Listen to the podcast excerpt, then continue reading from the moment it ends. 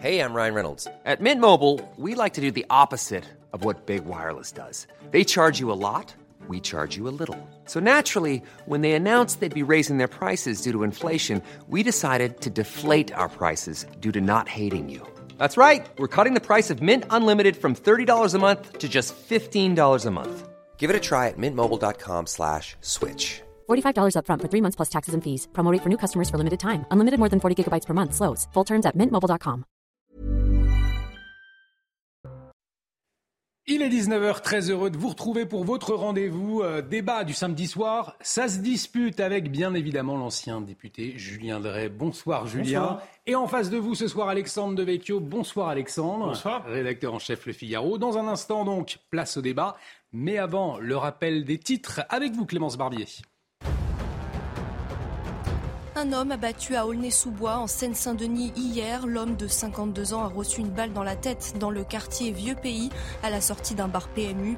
La victime, ancien détenu, avait par le passé purgé une lourde peine de prison pour l'enlèvement d'un chef d'entreprise. L'enquête ouverte pour assassinat a été confiée à la brigade criminelle. Invité de France Inter ce matin, le secrétaire général de la CGT, Philippe Martinez, a déclaré être déterminé à s'opposer à la réforme des retraites. Selon lui, tous les ingrédients sont réunis pour qu'il y ait de fortes mobilisations de la part des syndicats. La France dénonce des exécutions révoltantes en Iran ce matin. La justice iranienne a annoncé la pendaison de deux hommes reconnus coupables d'avoir tué un paramilitaire lors des manifestations déclenchées par le décès en détention de la jeune irano-kurde Massa Amini. Ces pendaisons portent à quatre le nombre d'exécutions depuis le début du mouvement de contestation en Iran. Allez, ça se dispute, c'est parti. Et je vous propose, messieurs, de démarrer avec le mouvement des Gilets jaunes. Il avait appelé à une nouvelle mobilisation aujourd'hui dans toute la France, dans un contexte d'inflation, vous le savez, de réforme des retraites, d'utilisation du, du 49.3, entre autres. Et pour ce premier rassemblement de l'année 2023, eh bien, pas de retour en force, des participants néanmoins déterminés. Écoutez. Je pense que la situation s'est absolument pas arrangée. hein. En quatre ans, euh, bientôt cinq ans de, Macronie, euh, on voit où on en est. Quoi. Les riches sont de plus en plus riches, les pauvres de plus en plus pauvres. On n'est peut-être pas nombreux, mais on est toujours là déterminés et qu'on est surtout les braises d'un incendie qui peut repartir. Alors, pas de retour en force des, Gilets jaunes aujourd'hui, et pourtant un paradoxe. Parce que vous voyez ce chiffre d'un sondage IFOP pour euh, Sud Radio 48% des personnes interrogées sont révoltées par la situation économique et sociale. Révoltées, hein, donc c'est pas rien. Pourtant, cela ne se traduit pas dans la rue, en tout cas pas cet après-midi, pas avec un gilet jaune. Euh, selon vous, c'est en train de couver, mais ce n'est pas les, les gilets jaunes, finalement, Alexandre, euh, qui, vont euh, fédérer cette, cette colère? Il y a peut-être plusieurs euh, explications. Euh, la première, il y a quand même 32% des personnes qui sont résignées. Euh, ça ne veut pas dire qu'elles approuvent la situation, mais ça veut dire qu'il y a une forme d'anomie, d'anesthésie, qu'elles sont désespérées. Euh, d'une certaine manière, il est possible que dans un pays fracturé, archipélisé, un certain nombre de citoyens se disent il n'y a plus rien à attendre de la politique, euh, on, fait notre potager, on se met dans notre coin, c'est la débrouille on essaie de s'en sortir. La deuxième explication, c'est pe- peut-être qu'il va y avoir à un moment ou un autre un mouvement de colère avec une étincelle. Mais ce ne sera pas exactement de la même manière que la dernière fois. C'est-à-dire que euh, je pense que les Gilets jaunes, ça a en partie fonctionné parce que malgré tout, euh, euh, le pouvoir a, a- a donné plus que euh, durant n'importe quelle manifestation de la, la CGT ces dix dernières années. Mais il n'y a pas eu de leader, il n'y a pas eu de transformation politique.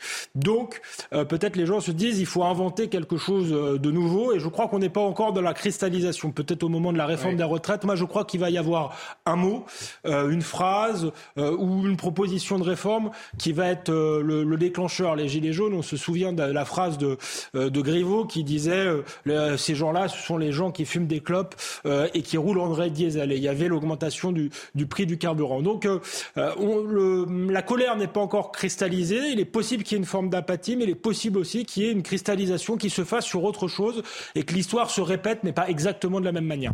Julien Drey, les Français résignés ou quelque chose est en train de couver? Non, le problème c'est que le mouvement des Gilets jaunes a été un moment, Mm. euh, qu'après il, il, est- il a été l'objet de multiples conflits, euh, d'images très négatives, euh, d'affrontements, et donc il n'est pas en situation euh, je dirais, de pouvoir cristalliser euh, et d'unifier, je dirais, toutes les colères qui existent dans, le pays.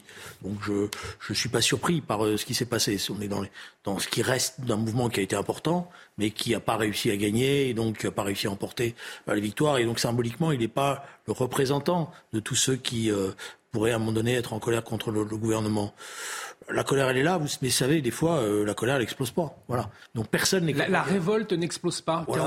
non, la colère est dans le pays. Est-ce qu'elle va se cristalliser sous la forme d'une révolte hum. euh, et d'une mobilisation sociale? Il n'y a pas de monsieur météo qui est capable de prédire la, situation sociale, euh, je dirais, aujourd'hui. Ce qu'on sait, c'est qu'il y a un mécontentement, oui.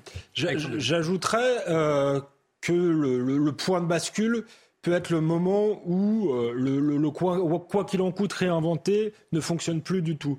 Euh, là, sur les boulangers, alors beaucoup euh, me disent qu'ils perçoivent pas d'aide, mais l'État semble vouloir voilà, refaire une politique type quoi qu'il en coûte. Il y a une politique du chèque qui est mise en place. Le problème, c'est qu'en même temps, les taux d'intérêt euh, euh, augmentent et à un moment, l'État risque de se retrouver bloqué. Ce sera peut-être le moment de l'explosion parce que là, les gens n'auront plus rien à perdre. Et la crise de l'énergie, on, va y revenir dans un instant. Mais avant, vous, parliez de la réforme des retraites.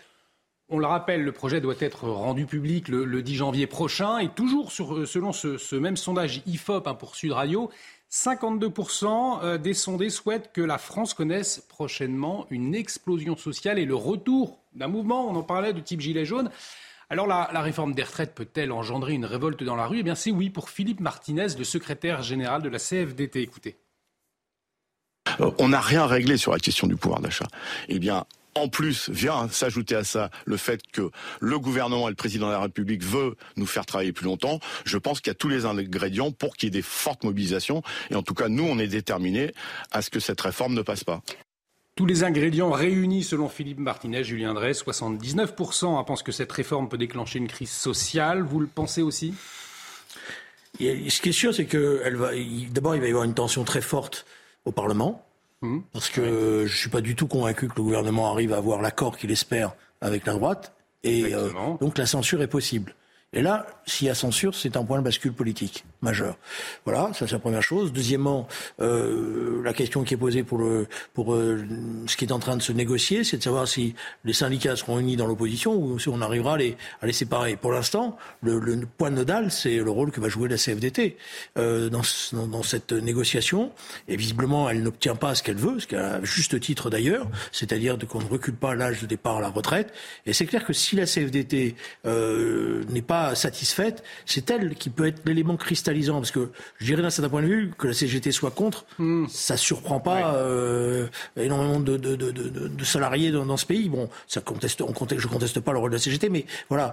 Euh, mais si vous avez un front syndical qui se met en place de fait euh, CFDT, CGT, FO, plus l'UNSA, plus. Là, ça commence à être autre chose. Vous y croyez à ce front syndical, Alexandre Moi, je crois qu'il va avoir lieu, mais contrairement à, Julien Drey, je pense que ce sont des vieux schémas et que ce n'est pas euh, des syndicats que le gouvernement a le plus euh, à craindre. On a vu qu'ils avaient été battus ces dernières années, aucun des mouvements qu'ils avaient initiés n'avait réussi à faire vraiment vaciller le gouvernement. Par contre, ce, qui, ce que peut craindre justement le gouvernement, c'est une coalition euh, des luttes. C'est-à-dire que euh, effectivement des catégories qui ont l'habitude de faire grève, de protester, euh, de fonctionnaires, hein, qui sont les catégories représentées par les syndicats, les cheminots, etc., soient rejoints par d'autres d'autres catégories, les fonctionnaires à l'hôpital, mais aussi là on voit qu'on a un, un, un front qui s'ouvre avec les médecins libéraux, un autre potentiel avec les boulangers, des catégories qui généralement se lèvent tôt, travaillent beaucoup, ne font pas grève, ne protestent pas, mais quand elles sont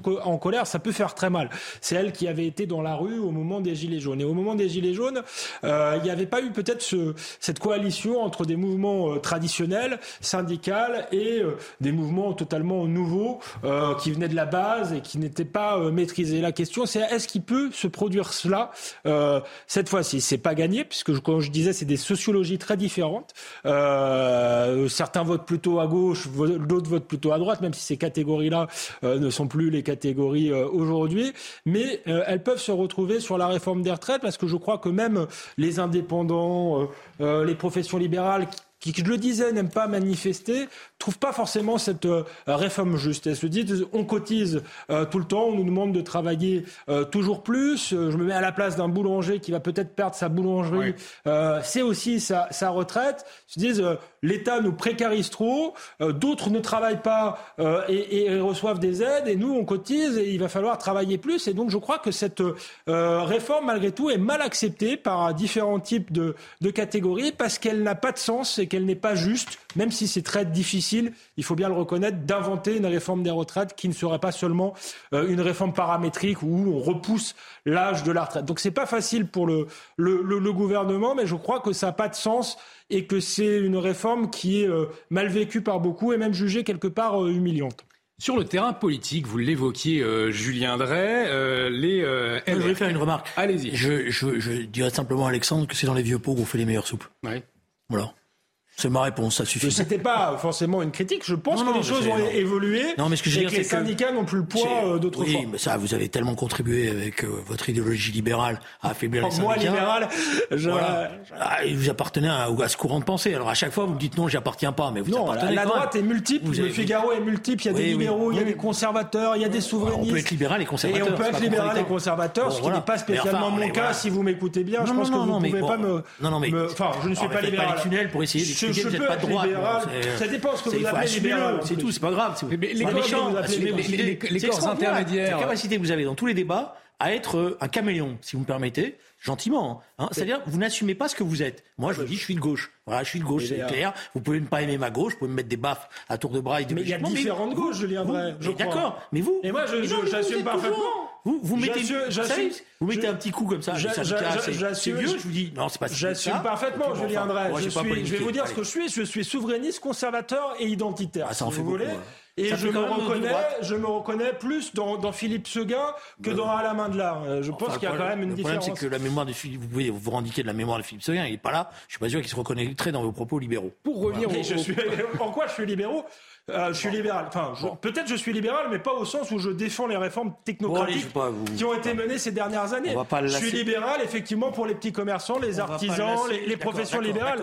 Mais sinon, je suis absolument contre les réformes technocratiques qui ont été menées ces dernières années. ce que vous êtes. Pas besoin. Ah, si. Soir, mais non, pas la peine. moi, c'est simple. Je dis, je suis de gauche. Voilà. Eh bien, on va peut-être avancer. Vous êtes de gauche. Les corps intermédiaires, notamment les syndicats. Vous pensez qu'ils peuvent retrouver le poids qu'ils avaient avant aujourd'hui? Bah, ils ont été euh, mis sous, je dirais, ils ont subi euh, les pressions multiples, euh, idéologiques, en disant les syndicats, c'est actionnaires, tout ça, il faut passer à autre chose. Voilà. Moi, je crois que le dialogue social est important, et je pense que quand il n'y a pas d'organisation syndicale forte, le, le, corps social est affaibli et le dialogue dans le pays est important pour cela. Voilà. Donc moi, je crois que c'est pour ça que j'insiste sur le fait que la place que va prendre la CFDT hmm. dans cette discussion est essentielle. Voilà. Euh, je pense que euh, le gouvernement aurait tort de croire, et malheureusement, il, y a dans le gouvernement un certain nombre d'énarques qui pensent qu'on peut se passer de tout ça, aurait tort de sous-estimer l'importance que représente la CFDT à un moment donné comme point de bascule dans l'opinion. Alexandre Devecchio, Julien Drel l'évoquait tout à l'heure, euh, sur le terrain politique, les républicains tension euh, attendue également euh, au Parlement. Euh, les républicains qui demandent au gouvernement l'amélioration hein, des petites retraites, l'absence de brutalité de sa mise en œuvre. Ça, ce sont les mots d'Olivier Marlex, hein, le chef de file des députés de droite. les LR qui disent que cette réforme, elle se fera avec eux ou sinon, elle ne se fera pas. Qu'est-ce qu'ils vont faire à droite? C'est compliqué, ça rejoint peut-être l'interpellation que me faisait Julien Drey. Je pense que euh, ils ont défendu ce type de réforme, il hein, faut bien le dire. Les, les, LR ont défendu ce type de réforme euh, pendant des années. Donc là, c'est compliqué pour eux de dire maintenant euh, on n'en veut pas. Il y avait même pour certains, euh, ils étaient plus plus durs peut-être qu'Emmanuel Macron. donc il y a une part de tactique, ne pas vouloir, si vous voulez, applaudir à une réforme d'Emmanuel Macron et rester dans l'opposition. Mais je crois qu'il y a aussi une part idéologique parce que je le disais à Julien Drey, il y a différentes droites et il y a sans doute une droite sociale, voire même une droite réellement libérale qui serait plus pour un mélange de capitalisation et de modèles classiques qui sont pas forcément euh, pour, euh, pour cette réforme-là, qui trouve que cette réforme-là euh, n'a pas de sens, je le disais encore, si on, parce qu'on traite, moi, moi je pense qu'elle n'a pas de sens parce que je pense qu'on traite les symptômes de la maladie et pas la maladie. La maladie en France, c'est quoi? C'est c'est le, chômage. C'est-à-dire qu'il y, y, a trop peu d'actifs. À partir du moment où on crée une dynamique positive, on réindustrialise le pays, la question de la réforme des retraites se pose pas de la même manière. L'autre problème, c'est la démographie. C'est-à-dire qu'on ne fait pas assez d'enfants dans ce pays.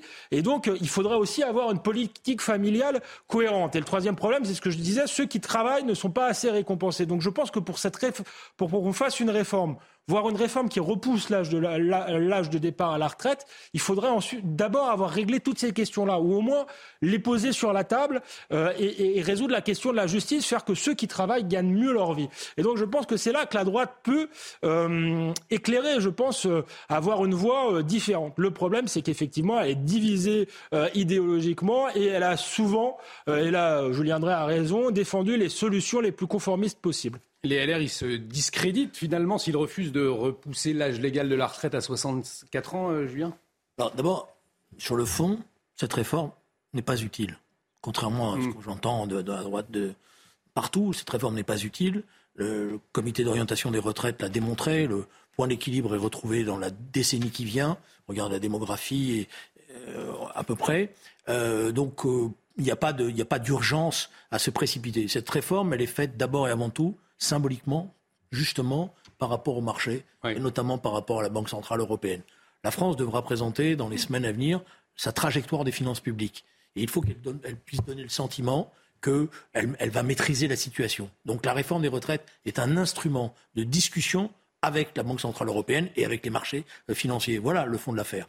Euh, alors après, est-ce que la droite va accepter euh, d'être euh, partie prenante de cette réforme? Ça va être compliqué pour l'essentiel, parce que si, si ça bouge sur l'âge de la retraite, ils ne pourront pas dire qu'ils sont contre. Ou alors il faudra qu'ils se renient. Voilà. Alors je ne sais pas bien qu'est-ce qui va l'emporter, la tactique ou les principes. Voilà. Et en tout cas, ce sera le 10 janvier qu'elle sera. J'ai un point d'accord avec, avec Julien Dress. C'est vrai que c'est une réforme qui est faite sous la pression des, des marchés. En réalité, on voit les taux d'intérêt augmenter et euh, Macron a besoin d'envoyer un message et au marché et à Bruxelles en disant voilà, je fais une, une réforme, euh, vous voyez, je fais des économies. Moi, je pense qu'il y a d'autres économies à faire que sur le système euh, des retraites. Et je pense qu'il faudrait avoir justement une trajectoire budgétaire cohérente et à long terme, ce que nous n'avons pas. Et je pense que la seule trajectoire budgétaire cohérente, c'est de couper dans la dépense sociale. On ne peut pas couper davantage dans les services publics. On voit qu'ils sont à plat. On ne peut pas euh, couper dans les dépenses d'investissement parce que c'est l'avenir du pays qui est en jeu. Donc il faut couper dans la dépense sociale et sortir de cette euh, logique euh, du chèque. Là, on y est un peu obligé parce que tout se casse la figure et que c'est des mesures d'urgence. Il faudrait à long terme réfléchir à une politique qui recrée un tissu social, de l'emploi, de l'activité. C'est ça qu'on voudrait. Et je pense que les marchés, Bruxelles, Bruxelles, je suis pas sûr, mais les marchés seraient suffisamment intelligents pour le, pour le comprendre et qu'on ne serait pas attaqué si on avait une stratégie. Le problème, c'est qu'on n'en a pas, si ce n'est faire cette réforme des retraites parce qu'il faut la faire, mais on voit que personne n'est réellement convaincu en fait par cette réforme. Et dans un contexte compliqué, notamment euh, à cause de la crise de l'énergie, alors si c'est le, soulagement hein, pour les entreprises de moins de 10 salariés après les annonces de Bruno Le Maire hier, eh bien l'inquiétude, elle, persiste hein, chez les directeurs de PME. Euh, si les fournisseurs d'énergie ont accepté de plafonner le prix de l'électricité à 280 euh, euros par mégawattheure en moyenne hein, pour euh, toutes les petites entreprises, eh ce n'est pas le cas hein, pour les autres. Et des conséquences sociales pas négligeables pour Ange Cadeau. Elle est responsable des boulangeries Maison Cadeau à Paris. On l'écoute, on en débat après. Aujourd'hui, la conséquence réelle, c'est pour tous les commerces de proximité de France, artisans, commerçants. Pourquoi? Parce que les petites villes comme les grandes villes vont être touchées par les fermetures de, des artisans, euh, des commerçants. Et qu'est-ce qui va se passer? Ben, Il va y avoir des conséquences graves. Pourquoi? Parce que les clients, les habitants ne vont plus trouver de commerce à proximité. Il n'y aura plus de lien social. Pensez à toutes ces personnes âgées qui sont contentes de descendre dans les commerces de proximité et de trouver du monde et de pouvoir acheter du chaud, acheter un morceau de viande, ne pas prendre la voiture. On parle aussi d'écologie. Euh, ne prenez pas votre voiture, faites vos, faites vos courses dans les commerces de proximité. Là, ça va plus être le cas. Ils vont fermer leurs portes. Du coup, euh, je le disais donc, les, le soulagement hein, pour les, les, TPE, les inquiétudes pour les entreprises de plus de 10 salariés. Thierry Marx, le président de l'Union des métiers et des industries de l'hôtellerie, dans les colonnes du Parisien, pointe du doigt la responsabilité des fournisseurs. Alors je vais le citer. Ils sont irresponsables, nous n'avons aucune explication. Pour certains de nos confrères, ils sont d'une brutalité absolue avec leurs prix abusifs. Je dirais même, prohibitifs. Ils risquent de rayer de la carte des pans entiers d'une profession. Les fournisseurs d'électricité, Julien Drey, est-ce qu'ils se font des profits sur le, dos de ces entreprises aujourd'hui vraiment? Est-ce que c'est le cas? C'est clair qu'il y a une explication à trouver. Pour l'instant, euh, on ne la trouve pas il y a une augmentation démesurée du prix de l'électricité. Pendant un temps, on nous a expliqué que c'était la guerre du la guerre du Golfe. Excusez-moi, je suis un homme du passé, moi, comme on dit. Euh, c'était la guerre contre l'Ukraine. Euh, les événements récents montrent que c'est pas aussi simple que ça. Maintenant, euh, il y a les mécanismes de calcul du prix de l'électricité qui sont très favorables aux fournisseurs, mmh. puisqu'ils sont indexés sur le prix du gaz. Et comme ça, euh, il n'y a pas de voilà de ils disent le prix du gaz a augmenté, donc nous on augmente le prix de l'électricité. Voilà. Donc il y a un problème majeur aujourd'hui qui est posé. Oui. Alexandre de Vecchio, les fournisseurs d'électricité, des profits sur le dos des, entreprises. Non, mais je, crois que le, Julien Drey l'a dit. Mais, mais, le prix de l'électricité est indexé sur le prix du gaz. Effectivement, ça profite aux fournisseurs, mais ce n'est pas eux qui décident des règles.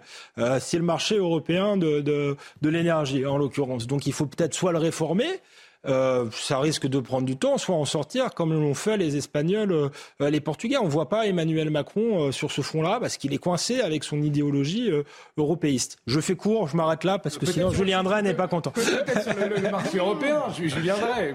Sur le, sur le marché européen, Julien Drey. Je suis pour la liberté d'expression. oui, mais, il faut que ce soit rythmé. Hein, c'est ça. C'est voilà, pour faire une, une confidence. C'est ce que euh, nous, discutions, nous discutions de, cela tout à l'heure. Donc euh, voilà, pour avoir un, échange un peu plus rythmé, Julien Drey, sur le marché européen. Il faut en sortir. Voilà, le problème, il est ça. Ah bah voilà. Décision politique à prendre. d'accord. Euh, le, le, 31, le président a amorcé la chose. Mais il faut en sortir parce que euh, d'autres pays l'ont fait, euh, Alexandre l'a dit justement, et donc il faut à un moment donné prendre une décision. Et, très concrètement, en attendant, quelle solution pour ces PME euh, Leur permettre de renégocier les, contrats dès que les tarifs de l'électricité baisseront, par exemple Qu'est-ce qu'on fait dans l'urgence là pour, pour ces entreprises qui craignent peut-être oui, euh, et effectivement, renégocier les contrats, c'est vrai que les contrats sont quand même euh, particuliers et, euh, et, à l'avantage quand même des fournisseurs, parce qu'en fait, vous achetez, vous, vous signez le contrat euh, au prix du cours de l'énergie, et ensuite.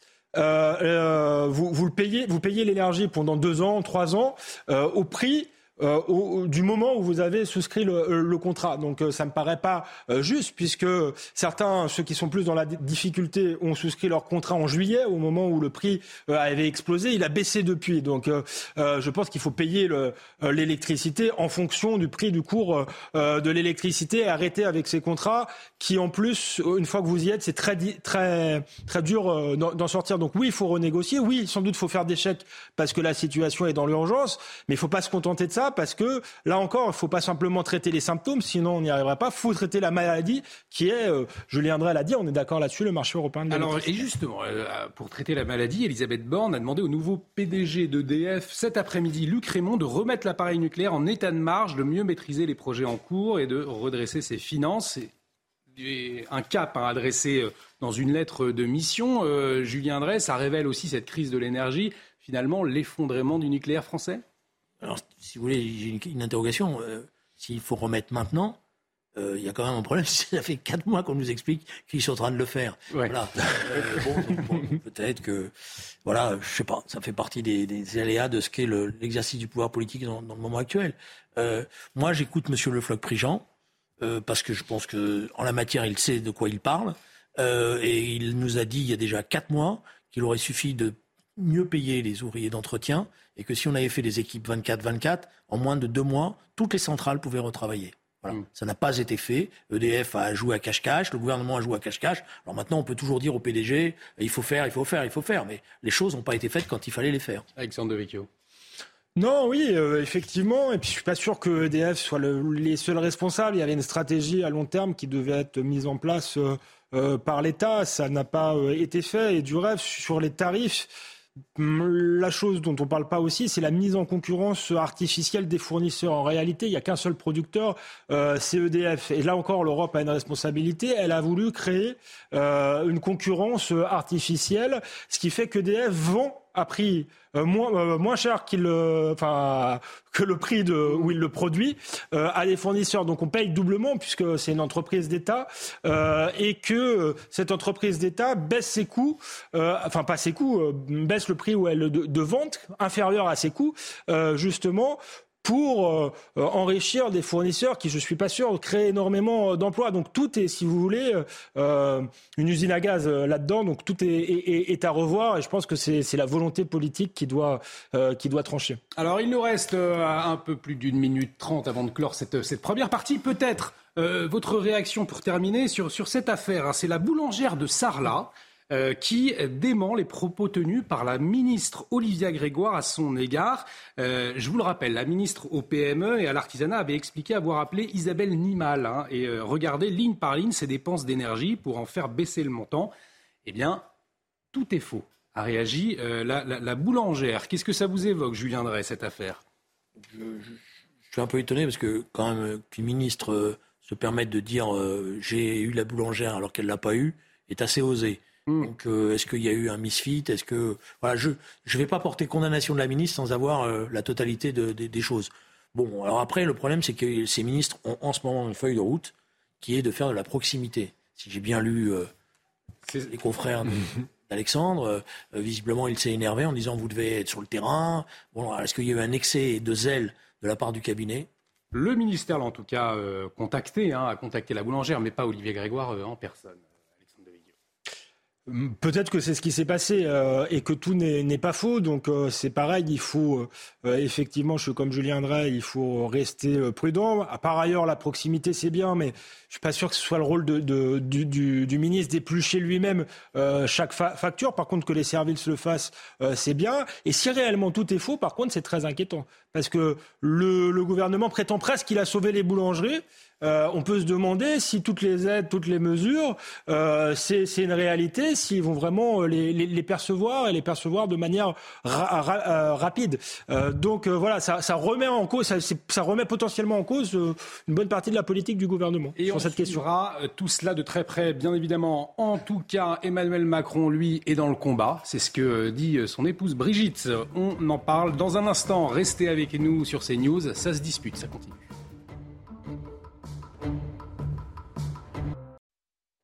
Et de retour sur le plateau de Ça se dispute. Bienvenue si vous nous rejoignez. Ce soir, ça se dispute vraiment. Alors restez avec, avec nous, ça vaut le coup. Euh, dans un instant, on, revient sur euh, euh, Brigitte Macron. Est-ce que c'est l'atout du président? On en débat, mais avant le rappel des titres avec Clémence Barbier. Une employée du Lidl du Luc en Provence dans le Var a été poignardée hier. La victime aurait reçu quatre coups de couteau sans raison apparente. L'auteur présumé des faits, un mineur non accompagné originaire de Guinée, a été interpellé.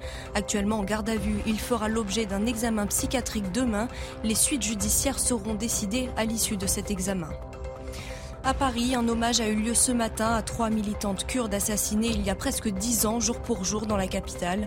Selon les organisateurs, au moins 25 000 manifestants étaient présents. Cette marche annuelle intervient quelques jours après l'assassinat de trois Kurdes par un homme de 69 ans à Paris.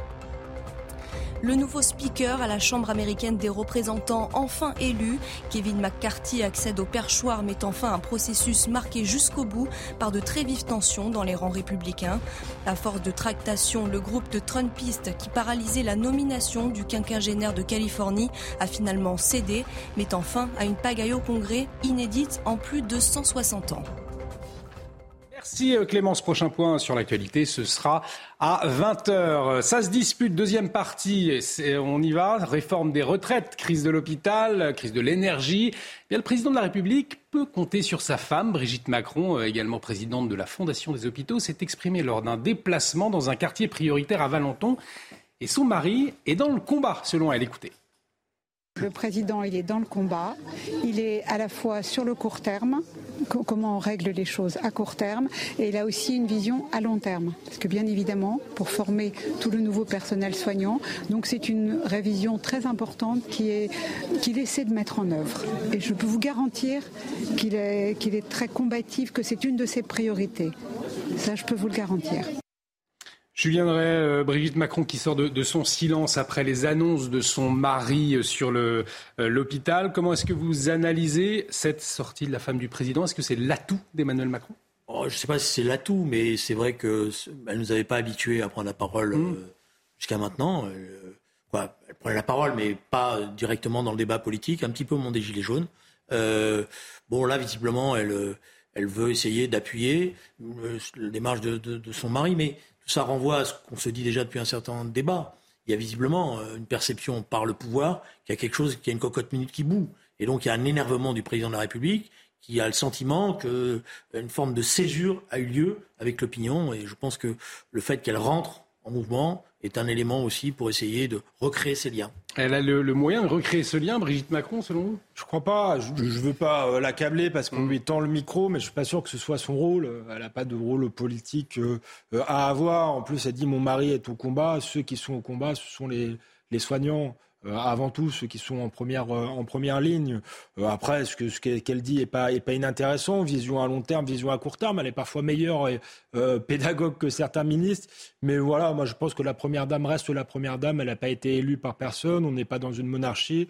donc voilà, elle n'a pas plus de rôle que ça et elle n'a pas plus d'influence que ça. Et Brigitte Macron, euh, on, en a, parlé. Hein. Elle a le droit de, je n'ai pas dénié le droit de parler. Elle a le droit de parler. et, pas de parler.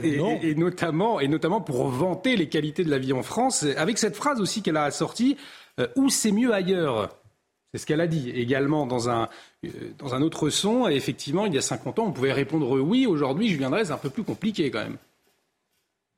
Je pense que je n'aimais pas ce terme de, déclin français. Longtemps, je, l'ai combattu parce que je pensais qu'il y avait effectivement euh, une sorte de nombrilisme euh, euh, voilà, qui ne comparait pas les choses. Mais c'est vrai qu'aujourd'hui, on le voit sur le système de santé, on voit surtout sur notre système de formation il y a aujourd'hui une France qui va pas bien et qui n'est plus euh, une France euh, moteur comme est de référence. Longtemps, on nous a expliqué, à juste titre d'ailleurs, qu'une des forces de la France, c'était la qualité de ses services publics. Certes, il y, avait une, il y avait un coût, mais il y avait une qualité des services publics qui était euh, incroyable. Aujourd'hui, on se rend compte, quand on se retourne, qu'il n'y a pas grand-chose qui donne satisfaction totalement, malgré, j'insiste, l'engagement permanent, total de tous ces fonctionnaires de première ligne. Mais ça veut dire que Brigitte Macron refuse de voir ce déclin français?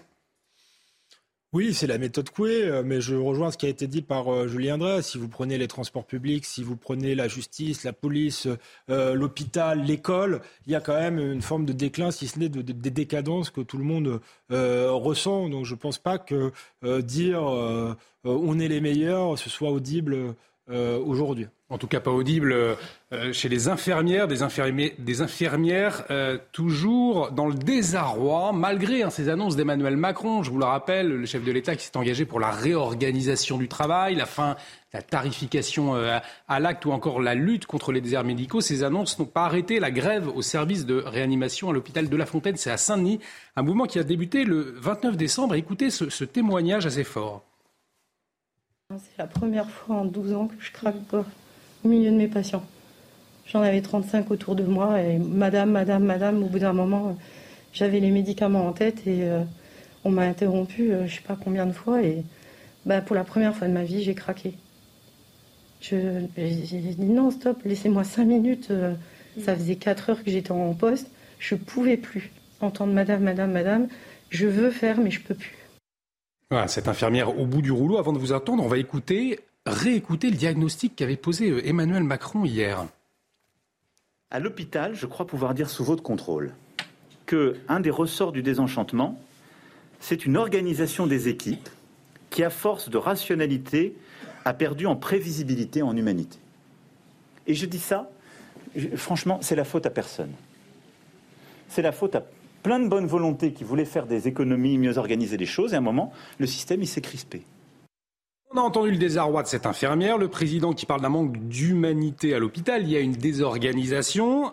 Il ne pointe pas du doigt les personnels. Il dit d'ailleurs c'est la faute à personne. On l'a entendu, mais ce manque d'humanité est tout de même lié à un, manque de, moyens, euh, des moyens demandés depuis des années et des années, Alexandre. Euh, je ne sais pas si c'est un manque de moyens, parce qu'en réalité, quand on voit les, en termes de dépenses, il y a autant, si ce n'est plus, de dépenses que dans les pays voisins. Par contre, euh, les choses ont été euh, euh, mal faites. Puis il y a eu toujours plus de bureaucratie, et ça, Emmanuel Macron en est parti, en partie responsable. Toujours plus de bureaucratie, toujours moins de moyens. Euh, de, moyens pour les, mm. acteurs de terrain, des méthodes managériales qui n'avaient rien à faire à l'hôpital, euh, des lits supprimés. ça, c'est vrai que c'est la droite. La gauche a fait les 35 heures. Donc, toute cette désorganisation, on l'appelle là, avec un système, effectivement, qui va devenir un système à deux vitesses. Et je ne sais pas si je suis libéral, comme je le dis, comme le dit Julien Drey. Je pense que je le suis moins qu'une droite DSK, par exemple, une droite DSK, lapsus qu'une gauche DSK, par exemple. mais je déplore, je, déplore la création de ce système de santé à deux vitesses. On va écouter Julien Drey vous répondre. L'intérêt de l'intervention du président de la République, c'est que pour la première fois, on a un président qui reconnaît que l'idéologie qui a sous-tendu depuis 15 ans euh, est une, idéologie qui a conduit l'hôpital à la crise dans laquelle elle est. C'est quoi l'idéologie? C'est que l'hôpital, c'est une entreprise. Hmm. Et donc, il fallait rentabiliser. Et donc, on a rentabilisé. Donc, on a fermé des lits à tour de bras, on a euh, réduit euh, les dépenses comme parce que sans arrêt, il y avait la pression, etc., sans tenir compte de la réalité de terrain des personnels hospitaliers. Voilà. ceux qui ont fait ça, des Français qui ceux, qui ont fait ça, le système étaient des technocrates qui ont le pouvoir aujourd'hui dans les agences régionales de santé, puisque rappelez-vous, en plein Covid, rappelez-vous ce moment, il y avait un, directeur d'agence régionale de santé qui a été d'ailleurs viré qui avait déjà planifié en plein Covid la fermeture des, lits et la fermeture de certains nombres hmm. d'hôpitaux. C'était la logique de rentabilité. Donc c'est les ARS mais c'est toujours, toujours, la même euh, logique. Hein. Rien n'a changé. Donc c'était parfaitement hypocrite de le virer parce qu'il ne faisait que dire à haute voix ce qu'étaient les consignes euh, du gouvernement. Par ailleurs, la logique euh, technocratique, Emmanuel Macron en est le, pur produit. Donc, euh, effectivement, c'est pas personne n'est responsable si les technocrates sont responsables. Il y a les médecins libéraux qui se sentent également oubliés. Le ministre de la Santé s'est exprimé ce matin et il a dit on peut envisager l'augmentation de la consultation en fonction de l'engagement collectif au niveau d'un territoire. C'est donnant, donnant. Vous remarquez qu'il n'était pas présent dans l'intervention du président de la République. Exactement. Il avait même laissé entendre qu'il avait peu de prise sur les médecins libéraux et qui ne savaient pas comment faire. Donc il y a déjà une correction qui a été apportée aujourd'hui. C'est vrai qu'on peut donner plus. Il y, a, des tas de choses qu'on peut faire avec la médecine libérale. Euh, on peut donner des primes sur l'installation. On peut prendre des engagements avec les jeunes études, les, jeunes médecins euh, en leur ouvrant des perspectives, ne serait-ce qu'en termes de crédit, puisqu'ils ont des problèmes de crédit pour pouvoir acheter des appartements, choses comme ça. Il y a aujourd'hui une revalorisation de la, de, voilà. Pendant longtemps, c'était des enfants privilégiés. Aujourd'hui, ils sont, ils sont en difficulté. et donc, ils ne font plus ce qui devrait être l'essentiel de la médecine de ville, c'est justement toutes ces consultations qui déchargent les hôpitaux euh, et notamment les services d'urgence. Mais est-ce qu'ils peuvent encore prendre, est-ce qu'ils ont les moyens de prendre encore des nouveaux patients, les médecins libéraux aujourd'hui? Ceux qui sont installés, peut-être que non, notamment euh, en ville, mais en réalité, le problème, c'est aussi les, déserts médicaux, euh, si vous voulez. Et donc là, l'idée d'une euh, forme de donnant-donnant pour inciter les gens à s'installer là où c'est plus difficile, où il y a moins de monde, parfois aller faire des kilomètres pour aller voir leurs patients, ça me paraît être une bonne idée, pour le coup, une logique libérale intéressante. Je suis content que le, président de la République ouvre, ouvre la porte à ça. on verra si c'est suivi, si c'est suivi des faits le problème qui est posé, c'est, si vous me permettez, c'est que dans l'ordre de la hiérarchie médicale, le médecin généraliste, il est en bas. Voilà. Et donc, évidemment, même les jeunes étudiants, quand ils ont fini, la première chose qu'ils pensent, c'est quelle est la spécialité qu'ils vont faire. Et ils vont, effectivement, ils pensent que euh, le médecin généraliste, c'est celui qui n'a pas réussi le reste. Quoi. Voilà. Et donc, c'est l'inverse qu'il faudrait faire. Voilà. Euh, pendant un temps, le médecin généraliste, mmh. quand j'étais enfant, c'était un maître d'œuvre. Voilà. Euh, il était, et il jouait un rôle très important, un rôle social, parce qu'il se déplaçait, il connaissait les familles. Bon, donc les, il gérait les bobos aussi euh, en fonction de, de, la psychologie des familles. Qui, voilà. Donc il faut revaloriser la médecine générale et il faut leur donner des avantages qu'ils n'ont pas aujourd'hui, y compris dans la hiérarchie médicale. On sera, on sera tout à fait d'accord là-dessus. J'ajouterais simplement qu'il faut sans doute desserrer encore plus qu'il ne l'est euh, le numéro exclusif, puisqu'on va avoir besoin de médecins, euh, y compris de, médecins euh, libéraux. Et la solution n'est certainement pas de faire venir des médecins étrangers, parce que ça, c'est dans la loi immigration. On va faire des facilités pour ceux qui sont, sont là, mais ça signifie appel d'air et ça signifie, bon, bah, ces métiers en tension, on va faire venir des gens. C'est une logique néocoloniale parce qu'on appauvrit euh, les pays euh, euh, d'Afrique ou, ou, autres qui ont eux aussi besoin de, de médecins formés. Et puis c'est encore une fois une logique de, de paupérisation. on est capable de former des médecins. On est capable et de bien les rémunérer, j'espère. Julien une fausse bonne idée alors de faire venir des médecins étrangers pour oui, parce que ça c'est bon. D'abord, Alexandre a raison. On enlève des médecins qui ont vocation à rester dans leur pays et justement à éviter après euh, qu'un certain nombre de gens viennent en France parce qu'ils sont mal soignés dans leur mmh. pays. Ça, c'est la première chose. La deuxième, c'est que je, je, vous fais une confidence. Dans, dans mon, l'exercice de mon mandat parlementaire, il y a deux, trois scènes qui m'ont marqué profondément. Euh, je me suis retrouvé un jour face à un jeune. Il était, euh, il, avait eu le, c'était la deuxième année, il avait perdu, le, il n'avait pas réussi à passer l'examen pour un quart de point, je crois, hmm. un, demi-point. Il est, sa, sa, sa, mère était venue me voir avec lui. C'était une mère euh, qui était toute seule, qui avait trois enfants. Elle m'a dit, moi, je ne sais pas quoi faire. Et j'avais eu une altercation avec le recteur de l'université. Puis j'ai dit, donnez-lui sa chance. Ce gosse, je sens qu'il a envie d'être médecin, moi, personnellement. J'y connais rien, mais je sens qu'il a mmh. cette envie-là. Et vous allez l'empêcher. Et j'ai eu cet enfant euh, devant moi qui pleurait parce que, tout d'un coup, pour trois quarts de point, il ne pouvait pas être médecin. Mmh. Alors évidemment, lui, il n'avait pas réussi à faire euh, ce que d'autres font, c'est-à-dire avoir les formations euh, en chimio, en chimie, en, vous savez, les formations parallèles, qui sont d'ailleurs souvent faites par euh, les profs, de, par les profs, mais les maîtres de conférences des facultés, qui rattrapent comme ça. Voilà, ce système ne marche plus. Ce système de numerus clausus, dont la responsabilité, pour une part, c'est l'ordre des médecins. Parce que pendant longtemps, l'ordre des médecins, ils se protégeaient comme ça. Hmm. Ben voilà, ça fait que vous avez plein de carrières possibles de médecins qui ont été bloquées. Et donc maintenant, il faut rattraper. Et Alexandre a raison Regardez comment ils desserrent le numerus clausus. Hein. Ils y vont doucement. Doucement. Hein. Dans l'actualité euh, également, alors on va pas parler faculté euh, de médecine, mais on va parler euh, école. La question de, de l'abaya qui suscite une nouvelle fois hein, le, débat. cette semaine, le ministre de l'Éducation qui a botté en touche hein, pour son interdiction avec ces mots je ne vais quand même pas regarder des photographies pour mesurer la taille d'une robe ou la forme d'un col.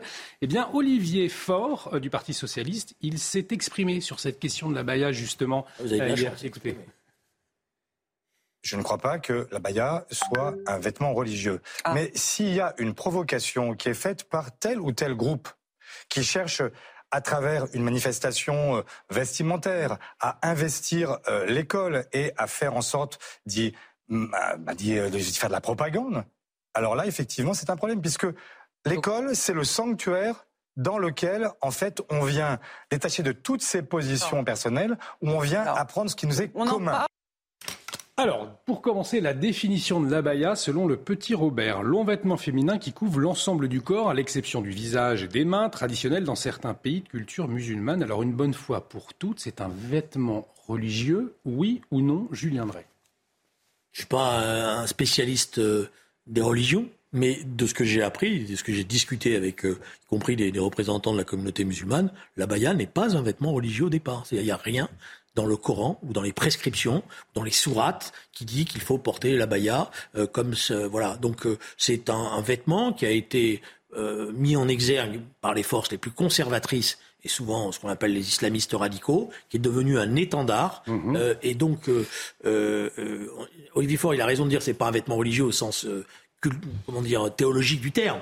Mais aujourd'hui, c'est clair. Oui, Olivier Faure a surtout euh, a peut-être raison euh, par rapport à la définition du dictionnaire, euh, mais il a tort politiquement. Il, il fait preuve de lâcheté politique. Effectivement, c'est devenu un étendard pour les islamistes, donc l'État devait réagir. Et Papendiaï, au lieu de faire une circulaire ambiguë en disant bah vous vérifierez si c'est une provocation, mm. il faut qu'elle le porte tous les jours, aurait dû dire point. C'est un signe ostensible, protéger les professeurs et leur donner une direction claire.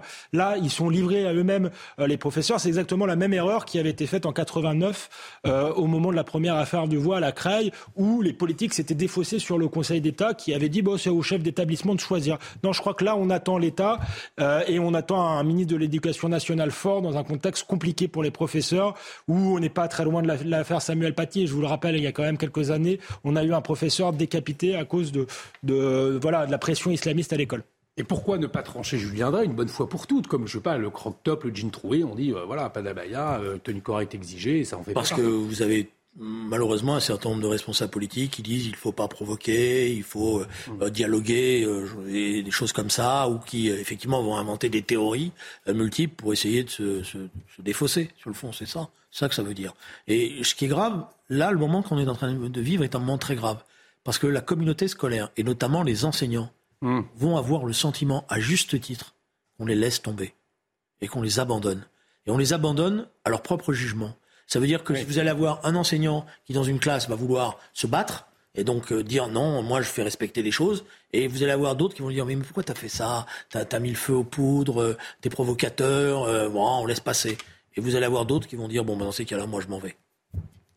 Dans l'actualité, également ce soir, il nous reste cinq minutes pour, pour clore ce, ça se dispute euh, du samedi soir. La question, euh, cette fois, de la municipalité de Pantin euh, qui a décidé de renommer symboliquement Pantine en 2023. Alors, c'était pour sensibiliser aux, inégalités entre les sexes. L'intention n'est pas mauvaise, hein, mais le E ajouté au nom de la ville sur un, un module a été vandalisé, euh, tout juste installé. Hein, une démarche de la mairie euh, qui euh, eh n'est pas appréciée de tout le monde, a commencé par le philosophe Michel Onfray. Il a réagi, écoutez-le. C'est-à-dire quand j'ai appris que Pantin deviendrait Pantine, je me suis dit, bon, c'est des gens très drôles, etc. Pas du tout. Et ce monsieur est socialiste. Et je pense que la démonstration est faite que les socialistes sont tombés plus bas que bas. Et, effectivement, il estime que quand la ville se sera appelée Pantine, pendant toute une année, la condition féminine s'en trouvera nettement améliorée. Je pense effectivement que les habitantes de Pantineux, euh, dans un an, auront découvert que leur condition s'est considérablement améliorée, que les femmes auront été moins frappées par leur mari, qu'elles auront été payées aussi cher que les hommes à tâche égale et à, et à compétence égale, qu'un certain nombre de racailles des banlieues ne leur mettront pas la, fin, la main aux fesses, ne les insulteront pas après leur avoir proposé euh, des gâteries. Ça aura changé considérablement la condition euh, féminine. Je ne sais pas comment on peut en être arrivé à ce degré de désintégration mentale et euh, intellectuelle. Michel Onfray qui parle de désintégration mentale et intellectuelle, vous souscrivez, je viendrai à ces propos moi, je suis socialiste. Ouais. Vous l'avez rappelé. Donc, euh, il va être obligé de faire un peu de tri, quoi, comme dirait l'autre. Hein. Euh, non, moi Assumez Non, mais j'assume. Je vous dis, je, commence par assumer. Vous dire. Euh, je vais vous dire honnêtement, quand j'ai vu la chose euh, arriver, je me suis dit, tiens, mais il fait référence à un conte. Il y avait un conte qui s'appelait Pantin Pantine. Mhm. Il était très. Je me suis, voilà, je me suis dit, tiens, à quoi il joue? Et puis après, quand j'ai lu les explications, je me suis dit, mais là, effectivement, mais c'est, enfin, je comprends rien, quoi. Honnêtement, moi-même, je comprends rien comment on peut arriver à faire des choses comme ça. Alors, je connais l'explication. J'ai lu ce qu'il a dit. Il a dit, mais c'est comme ça, on va en parler. Euh, je vais, on va faire parler les, gens, et donc en libérant la parole. Franchement, il y avait d'autres mesures, d'après moi, plus significatives. Voilà. je pense que ce maire est un pantin, pardonnez-moi. Euh, c'est effectivement le degré zéro euh, de la politique qui décrédibilise toute la politique. Euh, c'est pas en changeant les mots qu'on va changer la vie des gens. Et en plus, Pantin, euh, c'est une ville où justement dans certains quartiers, il y a une pression islamiste, particulièrement euh, sur les femmes. Il y a des quartiers où elles se font agresser. Donc je pense qu'il y avait d'autres choses à faire que de faire cette, cette guignolade pour faire parler de soi, mais surtout pas changer la vie des gens. Donc c'est il y a un truc indécent. Parce que les, femmes qui souffrent à Pantin, effectivement, elles doivent se dire ah bah on peut compter sur les politiques. Hein. vraiment, notre vie va changer. Mais si ça fait pas avancer les choses, est-ce que euh, ça les fait reculer? Bah, Je ne sais pas si ça les fait reculer, mais ça. Je pense qu'il y a beaucoup de gens qui, sont qui vont être interpellés, qui vont dire mais qu'est-ce qu'il a voulu faire? Ça va donner lieu à des débats qui sont, d'après moi, inutiles. Je veux dire, la, la, bataille contre les discriminations, la bataille contre le sexisme ou contre le machisme, est-ce qu'elle a besoin de ça? J'en suis vraiment pas convaincu. Il faut vraiment faire la démonstration. Voilà. Maintenant, je vais rassurer vos téléspectatrices et vos téléspectateurs. Je suis passé devant le ministère de l'écologie. Il était nettoyé aujourd'hui. Ah Ce qui veut dire que ceux qui ont fait l'acte de dégradation n'ont servi à rien. Oui, effectivement, il y a eu un acte de dégradation par des militants écologistes. Euh, également, euh, hier, Alexandre de, Vecchio euh, sur le ministre de l'économie, encouragé d'ailleurs par le, maire de Lyon. On en parlait hier. Même bêtise, parce que l'écologie est une, cause importante. Il y a sans doute des moyens de la faire progresser. Et on entendrait les activistes là-dessus ou au moins sur des actions qui peuvent être provocatrices, mais qui aient du sens. Là, ça n'a aucun sens, ça ne fait avancer aucune cause. Alors tant mieux si ça a été nettoyé rapidement. Ce serait bien qu'aussi les, les tags un peu partout dans des quartiers euh, plus malfamés soient également nettoyés rapidement. Mais le E de euh, Pantine sur Pantin n'a pas été euh, n'a pas été remplacé. Hein. Il a été nettoyé, pas remplacé. On reste sur du Pantin pour le moment. C'est ça je faisais la comparaison. Il nous reste une minute trente, peut-être un mot sur Didier Deschamps. Euh, Didier Deschamps, on l'a appris euh, aujourd'hui, donc qui est reconduit euh, comme sélectionneur à la tête de l'équipe de France jusqu'en 2026. Au fond, c'est pas tellement une surprise. Peut-être que la date de 2026 c'est plus une, surprise, Alexandre Devecchio. Ben, je pense qu'il faut être, je crois, au donnant donnant et qu'il faut être reconnaissant envers ceux qui ont servi la patrie, j'allais dire, enfin ceux qui obtiennent des résultats. C'est pareil dans la vie, dans le travail. Je crois que c'est très bien que la fédération soit reconnaissante à Didier Deschamps. Du reste. Je pense que s'il y avait une catastrophe sportive en 2024, c'est quelqu'un qui a de l'honneur, qui aime gagner, qui est un compétiteur et qui saura se, retirer. Donc c'est bien qu'on lui donne cette confiance pour qu'il puisse construire son équipe dans la durée. On est assez conservateur dans le football, au fond, je viendrai. Oui, puis en même temps, je pense qu'il y avait une petite, une petite lutte sourde dans l'ancienne équipe de 98. Il y avait Zidane des camps et que certains essayaient de pousser Didier Deschamps sur, le pas de la porte, même sur voilà, et que la fédération a voulu clore cette polémique. Un grand merci, messieurs, un grand merci Julien Drey, un grand merci Alexandre de Vecchio euh, pour cette émission Ça se dispute Paris tenue euh, ce soir dans un accent. C'est l'excellent Mathieu Boccoté dans Face à Boccoté avec son compère Arthur de Vatrigan.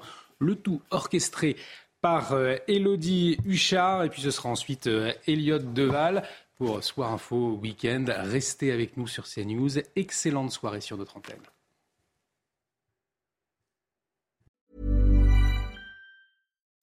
This summer, you need clothes that you can wear anywhere. For that, look to American Giant t shirts, shorts, jeans, and sweatshirts. American Giant makes everything in the USA, so when you buy, you create jobs and improve local communities all across the country. Shop summertime closet staples at American Giant.com and get 20% off your order when you use code WA23 at checkout. That's 20% off at American Giant.com with promo code WA23.